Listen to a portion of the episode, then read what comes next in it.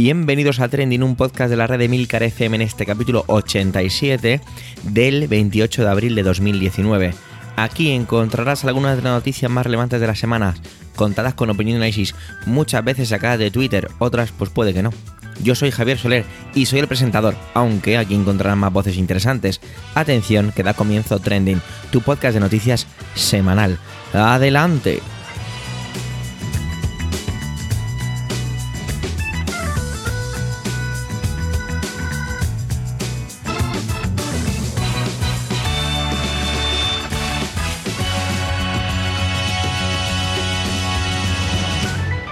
Hace solo dos semanas que no estamos por aquí, francamente, parece que ha sido muchísimo más, ¿no? Con toda la vorágine de las. de todas las noticias que hemos tenido, ¿no? Incluso creo que ha sido hasta sano saltar un poquito toda la parte de la campaña electoral. Que cuando la de Mar se marcha con una resaca pesada y dejando tras de sí una playa totalmente desordenada. Hoy, cuando se graba y publica este podcast, es el día de las elecciones generales en España. Eso sí, seguro que no es para ti ninguna novedad que te diga esto.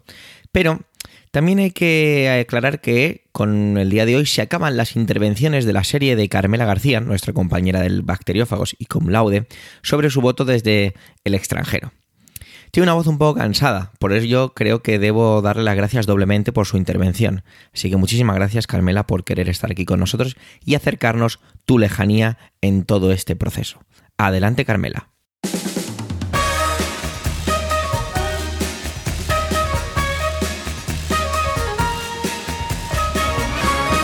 Pues aquí estoy una vez más.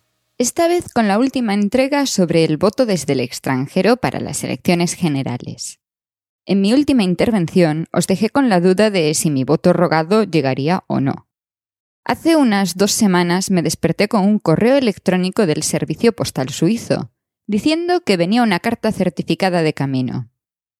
Efectivamente, al día siguiente llegó otro, diciendo que había llegado, y que yo no estaba en mi domicilio, y al llegar a casa tenía un papelito en el buzón. El problema, que yo me iba de vacaciones, y el plazo para recoger la carta coincidía exactamente con mis vacaciones. Pero los suizos, los suizos son muy previsores, así que entré en la web y extendí el plazo con dos clics. Me fui de vacaciones, pero sin estar muy tranquila, porque había leído ya de todo, entre otras cosas que en algunos sobres no estaban todas las papeletas. Yo estaba indecisa, indecisa entre dos o tres partidos, no lo tenía muy claro porque no sabía quién se presentaba en mi provincia. Así que bueno, malo sería que no estuviese ninguna de ellas. El miércoles pasado volví a Suiza. Como ya me conozco el proceso, esa misma tarde imprimí dos copias de mi DNI. Una para estas elecciones y la otra para tenerla ya para las europeas. Porque eso se me había olvidado contarlo, que entre todo esto me llegó la carta del censo para rogar el voto para las europeas, cosa que hice el mismo día que recibí la carta. Con mis dos copias del DNI me fui a casa, y a la mañana siguiente, el jueves, me dirigí a la oficina del servicio postal.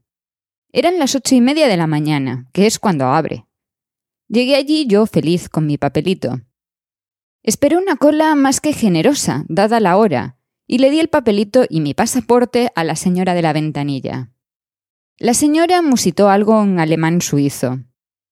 Mi cerebro tardó unos diez segundos en procesar la información, recordemos que eran las ocho y media de la mañana, hasta que fui capaz de decir un ya, porque la señora, o eso creía yo, me estaba preguntando si yo había extendido el plazo.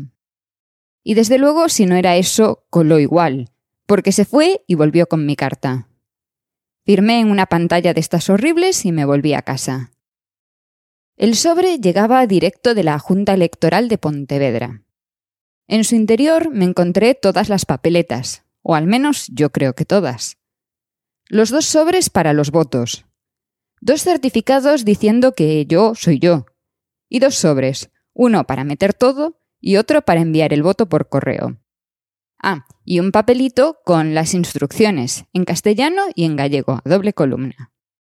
Puse todas las papeletas en la mesa de mi salón, a modo de colegio electoral. Las observé y, sin dudar, elegí una y la metí en un sobre. Observé esa sepia e hice tres cruces y la metí en el otro sobre. Esos dos sobres, junto con la copia de mi DNI y uno de los certificados, los metí en el sobre que tiene que ir a la urna en el consulado. Puse mi nombre y mi dirección en él, y con la otra copia del papelito me fui al consulado. Al llegar al consulado, lo primero que me encontré fue al señor, que a estas alturas ya me conoce, sonriendo y preguntando si iba a votar. Pues a ver a qué voy a venir. Entré y, después de cubrir el papelito de rigor justificando mi visita, me dijo que esperase un momento, que ya venía la señora de los votos. La señora vino, y con mi certificado y mi pasaporte me buscó en un gran libro que tenían allí. Marcó mi voto y me dio un certificado conforme yo había votado. Y mi voto se fue a la urna. Urna en la que habría unos 20 votos, no había más. Y ya está. Así es como se vota desde el extranjero. La alternativa que tenía habría sido enviarlo por correo certificado, pero a mí me queda mucho más a mano ir directamente al consulado. Como curiosidad, en los cinco minutos que estuve allí entraron unas diez llamadas de gente que no sabía qué tenía que hacer para votar. Y si habéis estado atentos a toda mi narración, os habréis dado cuenta que mi voto podría no ser secreto. En teoría, mi voto se suma al resto y nadie mira qué hay dentro de los sobres. Pero esos sobres van dentro de otro que lleva un papel con mi nombre. Es un sistema que no me inspira mucha confianza. Pero siendo honesta, en mi pueblo, todo el mundo sabe a quién votaría, al menos todo el mundo que me conoce. Sobre todo desde aquellas elecciones en las que monté un pollo tremendo porque faltaban papeletas en mi colegio electoral con la vergüenza de mi madre, diciéndome que por Dios, que allí nos conoce todo el mundo. Pues por eso, porque nos conoce todo el mundo. A nadie debería sorprenderle mi reacción. Curiosamente, cuando el jueves volví a casa y abrí mi buzón, me encontré con una carta de uno de los partidos mayoritarios. Una carta escrita para españoles en el extranjero, diciendo que, queramos volver o no, España es una parte de nosotros y que debemos votar para que España sea tal y cual. Cosas que no os voy a decir para no aclarar cuál es el partido que enviaba esta carta. Solamente un partido ha pensado en hacer llegar a los españoles en el extranjero su mensaje. Si me estáis escuchando desde fuera, sabréis perfectamente de quién os hablo. Yo en ese momento sonreí y me quedé tranquila. Había votado al único partido que sí había pensado en mí. Antonio tenía muy clara su intervención de esta semana, y así me lo hizo saber bastante pronto. Veamos cómo justifica su voto en blanco, que es de lo que trata. Pero cuidado, que parece que no solo en estas elecciones. Una curiosa actitud que tengo muchas ganas de escuchar muy atentamente. Adelante, Antonio.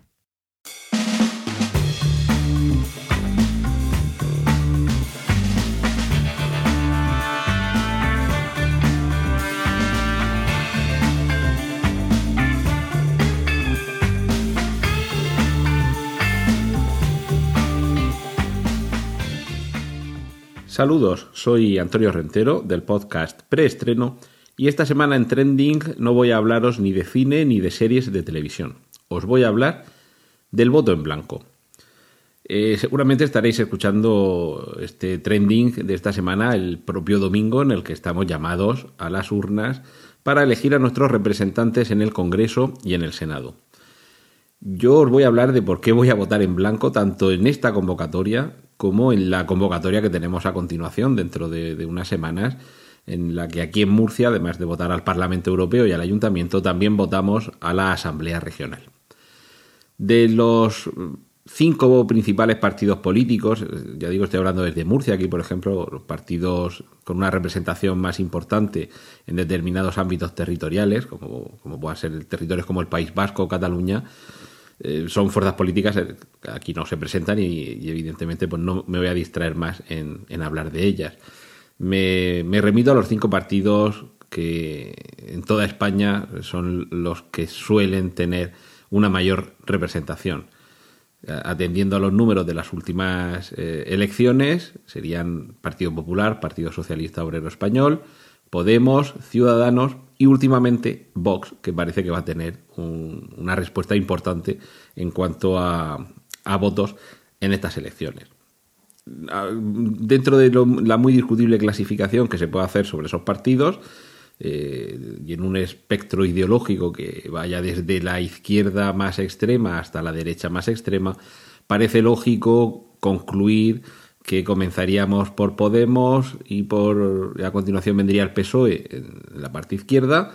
En el centro aproximadamente quedaría Ciudadanos con elementos más a la izquierda y elementos más a la derecha. Y continuaríamos hacia esa derecha con eh, Partido Popular y con Vox. En mi caso, las posiciones extremas me parecen, a mí, me parecen poco recomendables. Por lo tanto, yo descarto el voto, ya por principio, tanto a Podemos como a Vox. Y quedándonos más en el centro, mm, puedo estar más, eh, acuerdo, más de acuerdo con algunos postulados de Ciudadanos, con algunos del PSOE, con algunos del PP. Pero es que eh, eh, en este caso concreto de estas elecciones a las que vamos, tanto en las generales como en las locales y europeas, en mi caso se produce desde hace ya bastante tiempo una cierta desafección por todos esos partidos, por una razón muy sencilla. Como digo, puedo estar de acuerdo, bueno, puedo estar de acuerdo con algunos puntos de los programas de, de Podemos o incluso de Vox, pero es que el problema, por un lado, es que ya no me creo los programas, tampoco me creo la voluntad de los políticos que responden de esos programas de llevarlos a cabo, y luego el mayor y fundamental problema, que lo resaltaba el otro día eh, Pablo Iglesias en, el, en el, el llamado debate definitivo, y es que ya nos podemos ir olvidando de los gobiernos monocolores, que ahora, mm, y, lo veo bien, tendrán que ser gobiernos en los que distintas fuerzas tengan que coaligarse, no como hasta ahora hemos conocido, para que se les apoye en la investidura y luego en la aprobación de distintas leyes, sino para que en el Consejo de Ministros se sienten ministros de distintas fuerzas políticas. ¿A qué nos va a conducir eso? Creo que a una muy necesaria y, muy estimable nueva, nueva etapa de, pactos y acuerdos, y, de verdad espero que esto fructifique, independientemente de quién esté en la Moncloa. Eh, creo que va a ser bueno que esté quien esté, tenga que mm, confrontar sus propios intereses con los del partido que le ayuda a estar ahí y que entre ambos tengan que sacar algo de común acuerdo.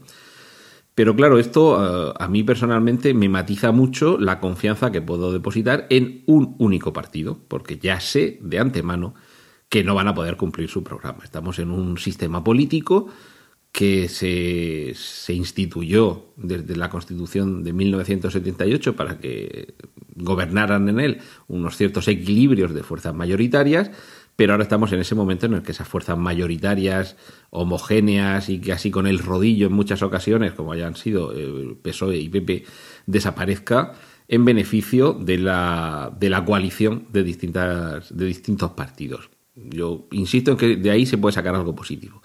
Pero claro, cualquier cosa que me prometa cualquier partido, incluso si llegara con mayoría absoluta, ya dudo de que lo pueda eh, cumplir Incluso y en el mejor de los casos, dudo que lo pueda cumplir porque en muchas ocasiones ya algunas políticas nos vienen dictadas desde Bruselas, cosa que a mí me parece muy bien porque en ese sentido soy bastante europeísta y creo que se debe reducir el peso, sobre todo el peso legislativo y multilegislativo local y que como haya pasado, por ejemplo, os cito un caso cercano porque es en el que profesionalmente me estoy formando, que es todo lo que tiene que ver con la protección de datos, pues el Reglamento General de Protección de Datos se aprueba en 2016, entra en vigor en 2018 y es un texto único y directamente aplicable en toda la Unión Europea.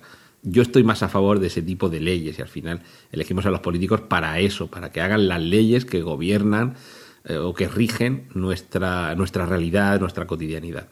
Eh, entonces, desde ese punto de vista, si hay muchas políticas que van a venir decididas desde Europa, en todo caso sería ese el, Parlamento que más eh, interés tendría para mí a la hora de seleccionar en quién deposito mi confianza.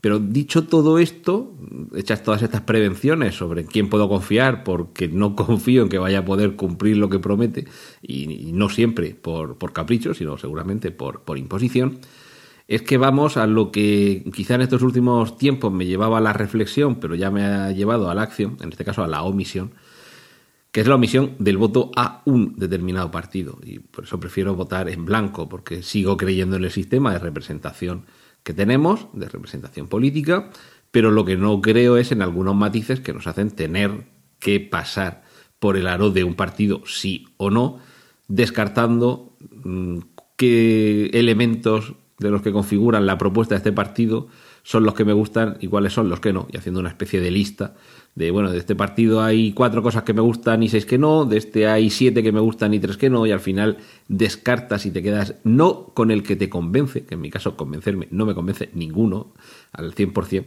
sino con el que menos te desagrada. Y claro, eh, en mi caso he tomado esa decisión de decir, mira, es que no, no prefiero tener la conciencia tranquila, de decir, he participado en el sistema, he votado, pero no he apoyado a ninguno de estos, porque ninguno de ellos me convence. Y no lo sé, igual se me pasa y dentro de cuatro años ya sí que decido volver a depositar mi confianza temporalmente en algún partido. Pero de fondo es que ya he llegado a ese punto en el que, mira, eh, eh, eh, antes no sabía lo que quería, pero sí sabía lo que no quería, y ahora quizá voy sabiendo tanto lo que no quiero como sobre todo lo que quiero. Y el problema es que lo que yo quiero, evidentemente, pues no, nunca llueve a gusto de todos y en estas cosas de la política, desde luego, no va a llover a mi gusto, donde quiera y como quiera. Pero prefiero quedarme tranquilo, es decir, no con mi voto, ¿de acuerdo? Al final, bueno, ha, gobernado, está en, coalición o está en la oposición este partido, pero no es con mi voto, no es con mi apoyo explícito. Y de base, el, problema que, yo veo, y es lo que me conduce a esta, a esta reflexión que comparto hoy con vosotros, es que tener que depositar obligatoriamente tu confianza en un partido que está claro que no todos los partidos nos convencen al 100%, por lo menos a los que no somos unos, unos fans o unos hooligans redentos, los que no pensamos en la política como en, un, en ser de un eh, partido, como en ser de un equipo de fútbol, que eso ya es para siempre y pasa de generación en generación, y nada más nacer tu padre te hace el carnet de socio, sino que confías tu voto a alguien porque crees que va a hacer algo bueno no solamente por ti, sino por la sociedad.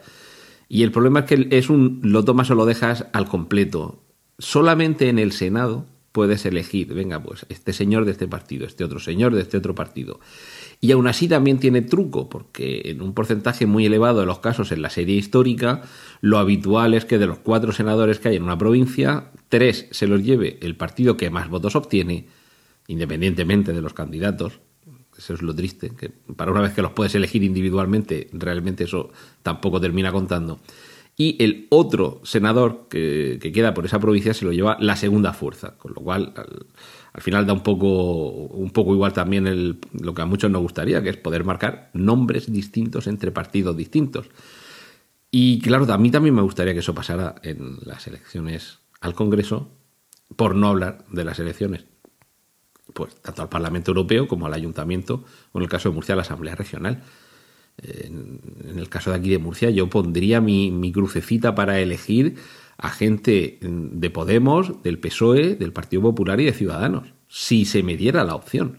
Y posiblemente ganarían mucho los partidos con ese sistema, porque habría gente en la que los votantes podrían depositar, candidatos en los que los votantes podrían depositar su confianza porque confían en ellos, no tanto en el partido, en esa cosa informe que luego eh, obliga a disciplinas de voto o se desentiende de responsabilidades cuando alguno hace lo que no debe.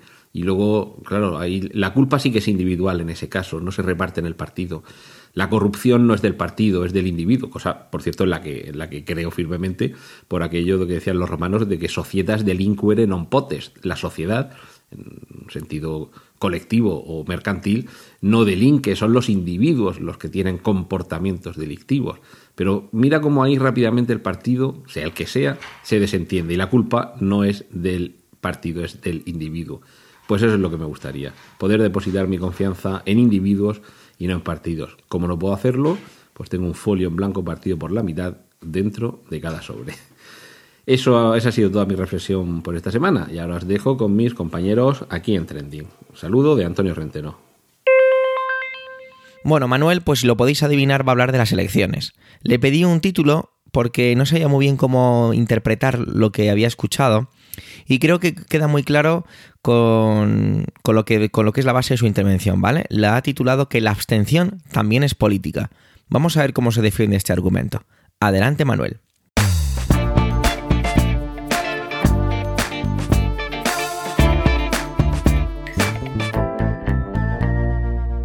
Hola oyentes, hola equipo trending. Esta semana pasada saltaba la noticia de una pedanía murciana, Benizar, en la que los vecinos con derecho a voto han decidido abstenerse de votar este domingo. Los vecinos de esta pedanía han tomado la decisión de no participar porque se sienten abandonados por parte de las administraciones públicas y han optado por la abstención, una de las varias posibilidades que existen en cada proceso electoral. Y es que están en su derecho. La abstención es también una forma de participación política, por mucho que los que buscan el voto se empeñen en demonizarla. Falacias y sentencias como no votar es de cómodos, si votas luego no te quejes, el fantasma de la abstención, la abstención favorece a la derecha, no escondas la cabeza, se escuchan una y otra vez cuando llegan estos tiempos. Pues no es así. No dudo que haya una parte del electorado abstencionista que opere desde la comodidad o el pasotismo, que les dé igual. Igual que también hay otra buena parte del electorado que son domingueros, sí, domingueros. Van un domingo cada cuatro años a votar, porque es la fiesta de la democracia porque toca, pero son domingueros, porque el resto de la legislatura no intervienen en política, más allá de una conversación de bar o con el cuñado diciendo esto no me gusta o esto está bien o esto está mal, pero sin ejercer posteriormente pues ningún tipo de acción crítica o de, sin tener un pensamiento crítico, más allá de lo que pueden ser eh, la vinculación con eh, las siglas de un partido político. El abstencionista convencido, es decir, aquel que, y recordemos esto, ¿eh? amparado por la ley electoral, ejerce su derecho a no votar, es mucho más activo en política que el dominguero. Pero mucho, con diferencia. La opción de no votar manifiesta eh, claramente una crisis importante que existe en este país y en otros, pero sobre todo en nuestro país, una crisis importante que pone de relieve pues eh, ese alejamiento que existe entre los partidos y la ciudadanía.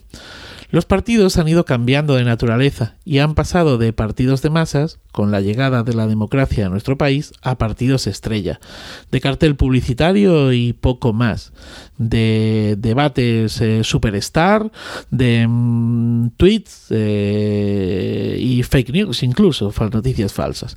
Esta evolución muestra el deterioro que hay o que existe entre los lazos que unían a las organizaciones políticas con los grupos sociales. Hay una desafección con los políticos y sus programas, fruto del desencanto, fruto de las meteduras de pata una y otra vez, de las corruptelas, de las traiciones programáticas, del donde dije digo, ahora digo Diego.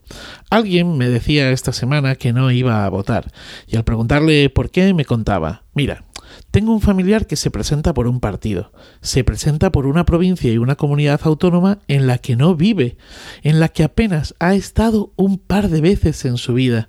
Y yo me pregunto, me decía él, ¿pero esto qué es? ¿Un mercadeo?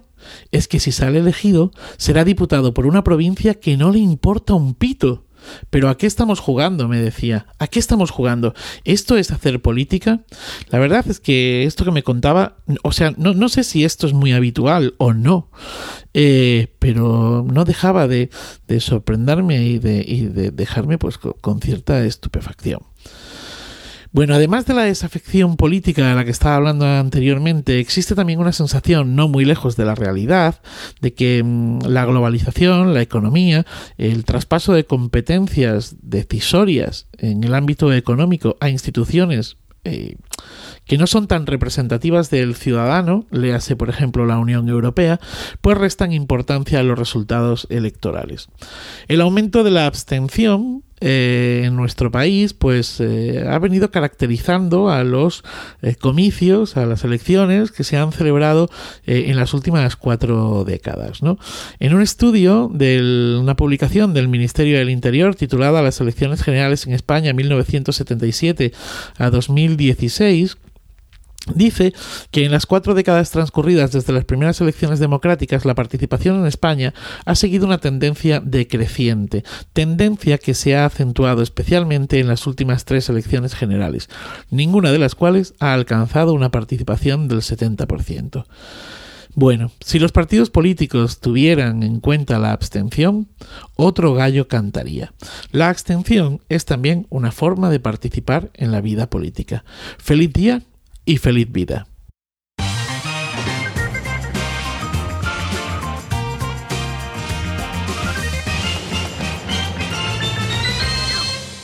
En un primer momento eh, iba a hacer algo totalmente contrario, ¿no? Es decir, no traer nada de las elecciones. Pero al mismo tiempo dije que no, que lo que iba a hacer era contar lo que acabo de vivir, porque me siento justo después de ya haber votado. Para mí, madrugar no es eh, las 9 de la mañana, por lo tanto, no, no ha supuesto para mí ningún tipo de esfuerzo el levantarme pronto. De hecho, eh, he llegado a, al mi colegio electoral y ya había unas 45 personas, eran las 9 menos 2 minutos, y un silencio sepulcral. De hecho, bastante curioso, que solo se vio roto porque había dos policías dentro y uno de ellos soltó una carcajada, pues por alguna conversación que estuvieran manteniendo. Algo habría empezado a ocurrir porque de repente veíamos a personas correr de un lado a otro por el, por los patios, por el patio del colegio, perdón, y entrar y salir de los diferentes pabellones. Iban los minutos pasando y allí pues no se abrían las puertas todavía. Casi todo el mundo llevaba más o menos el mismo equipaje, es decir, la tarjeta censal, sobre en blanco, sobre salmón, incluso los más impacientes ya tenían el DNI preparado. Había incluso algún verdadero madrugador que portaba la bolsa del pan. Finalmente, abren, son más o menos las 9 y 8 minutos de la mañana, y de manera ordenada y casi silenciosa, algunos con la cabeza hacia abajo, como si se hubiera pitado el final del recreo, nos dirigimos hacia los pabellones del colegio.